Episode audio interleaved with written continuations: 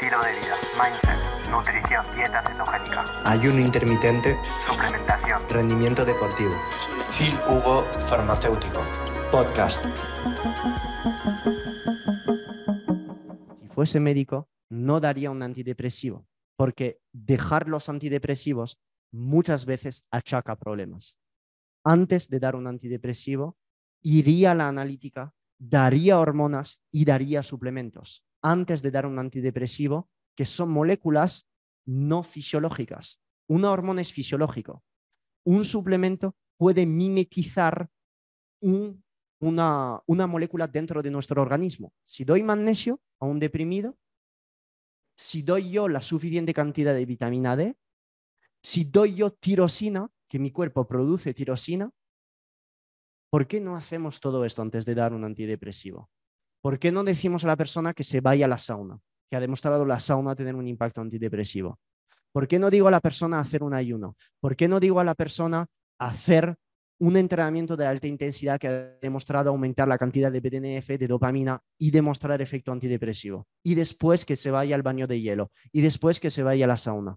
¿Por qué no reduzco la cantidad de azúcar, de gluten? ¿Por qué no digo... ¿Cuántas herramientas antidepresivas hay antes de usar un antidepresivo? Y lo digo porque ahora mi sobrina va a la psicóloga, la psicóloga la ha mandado al psiquiatra y la psiquiatra le ha puesto un antidepresivo, una benzodiazepina para dormir. He preguntado a mi hermana si le ha preguntado por los niveles de vitamina D que tiene bajo en la analítica, por si le ha preguntado qué es lo que estaba comiendo, por si le ha preguntado si se suplementaba en tirosina, en vitamina C. Cinco minutos en la consulta, toma esto. Es una catástrofe. Es una catástrofe. Es una catástrofe. Una catástrofe. A mí me da mucha pena. Muchísima. Eh, cuando antes de dar un antidepresivo habría que ver niveles de cortisol, niveles de DA, niveles de testosterona, de estradiol, de aldosterona, todas estas hormonas esteroideas que atraviesan el cerebro y ejecutan ahí un impacto antidepresivo. ¿Por qué no se hace? Porque no forman a los médicos en la facultad de esta manera. ¿Qué pensáis? ¿Es más fisiológico dar hormonas a una persona en pequeña cantidad, las que produce nuestro cuerpo, o dar un antidepresivo que produce este tipo de efecto secundario al dejarlo? Hay personas que al dejar el antidepresivo tienen cefaleas, tienen náuseas, estreñimiento. Eh, muchas veces estas personas que toman un antidepresivo tienen falta de líbido porque disminuyen drásticamente los niveles de dopamina, síntesis de óxido nítrico, la persona no es capaz ni de tener líbido, de empalmar, no puede tener sexo con su mujer, en fin. Ojito, no estoy diciendo que los antidepresivos no funcionen. Eh, soy farmacéutico, sí, lo sé que funcionan, pero este tipo de efectos secundarios también están.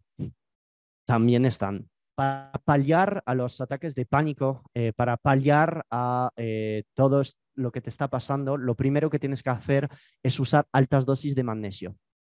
Usar altas dosis de magnesio, cuando digo altas dosis, son cantidades de 700, 900 eh, miligramos repartido al día, 300 miligramos por la mañana, 300 miligramos a mediodía, 300 miligramos por la noche.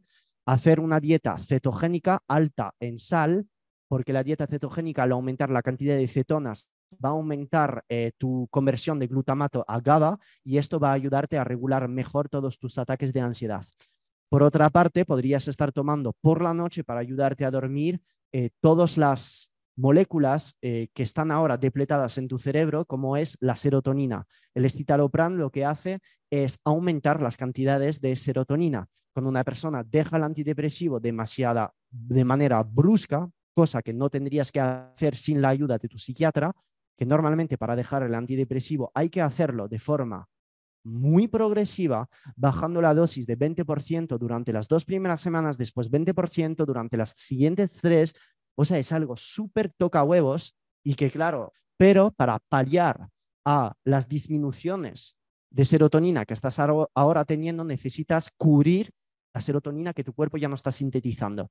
Entonces, esto se hace gracias a la ingesta de 5-HTP o de L-triptófano en una cantidad de 500 miligramos hasta un, un gramo por la noche por la noche porque esto suele relajar muchísimo. O si no lo haces en un momento post-entrenamiento, con una cantidad de carbohidratos para que, para que este triptófano pase mucho mejor a través de tu cerebro y tus neuronas produzcan muchos, mucho más serotonina en este momento. Por otra parte, puedes estar tomando por la noche un suplemento de GABA en una cantidad de 200 miligramos hasta 500 miligramos y melatonina, porque la melatonina es antioxidante y va a ayudar a la recuperación de tu sueño, y la mejora de tu sueño y disminuir también el estrés oxidativo que estarás, que está, que estarás ahora teniendo. Eh, suplementos como el Jingo Biloba podrían ser de uso también. Eh, entrenamiento de alta intensidad, vete a la sauna, entrena en ayunas eh, una o dos veces por semana, vete en un baño de hielo todos los días, exponte al sol todos los días y todo esto tiene un impacto antidepresivo potente. 3 gramos de vitamina C al día porque es serotoninérgica, va a ayudar a la síntesis de dopamina también y reducir el estrés oxidativo. la toma de suplementos digestivos si tienes problemas digestivos y puedo eh, seguir así durante tres horas, decir todo lo que hay que hacer. Y sé lo que son eh, ataques de pánico, tener temores, porque yo tengo esto. O sea, yo he sufrido ataques de epilepsia, eh, tengo ataques de pánico, es una mierda, es una mierda. O sea, no lo recomiendo a nadie, o sea, espero que nunca tengáis esto, porque es una mierda, es una mierda, es horrible, es horrible. Ah, y cuando me pasa, yo es que y si no hiciera todo lo que estoy haciendo, estaría con ataques de pánico todos los días. O sea, como me, pasa, me pasaba antes cuando no hacía todo esto. O sea, es que es una basura, es una sensación de que te mueres. Es en plan, yo estaría aquí, os, indico cómo es. Em, puedo estar, por ejemplo, aquí, voy a beber, hacer algo, y de repente mi cerebro se va y tengo la sensación de que mi corazón acaba de latir. Y estoy seguro, seguro que ya mi corazón no late. Pero seguro, no puedo salir. Es horrible, es horrible. Es, es un puto asco. Y claro, eh, pues cuando te pasa esto, ah, no, puedes hacer nada. Una crisis de epilepsia casi prefiero tenerla, porque la crisis de epilepsia, eh, eres consciente en los primeros minutos, primeros segundos, pero los espasmos que te da te, hace como, em, como, como pierdes un poco de conciencia. Es como más agradable que el ataque de pánico. Porque el, ataque de pánico sí es consciente de que te estás muriendo, entre comillas. Es como una especie de, miedo multiplicado por 150.000. En fin, si me preguntáis, Phil, ¿cómo haces con tus ataques de pánico para no tenerlos? Bueno, pues todo lo que me veis en stories, eh, lo que digo en mis cursos, los suplementos, todo lo que he contado lo hago lo hago. Por eso voy a la sauna, por eso entro en ayunas, por eso hago una comida al día, por eso hago ceto. Y si no hago esto, no es que tenga ataque de pánico todos los días, no es hasta este punto. Pero mi madre tiene crisis de migraña, eh, mi abuela tiene Alzheimer, mi abuelo tiene enfermedad de Charcot, se ha muerto de esto. O sea, toda la línea de mi madre, ya lo he repetido muchas veces, tiene un problema a nivel cognitivo.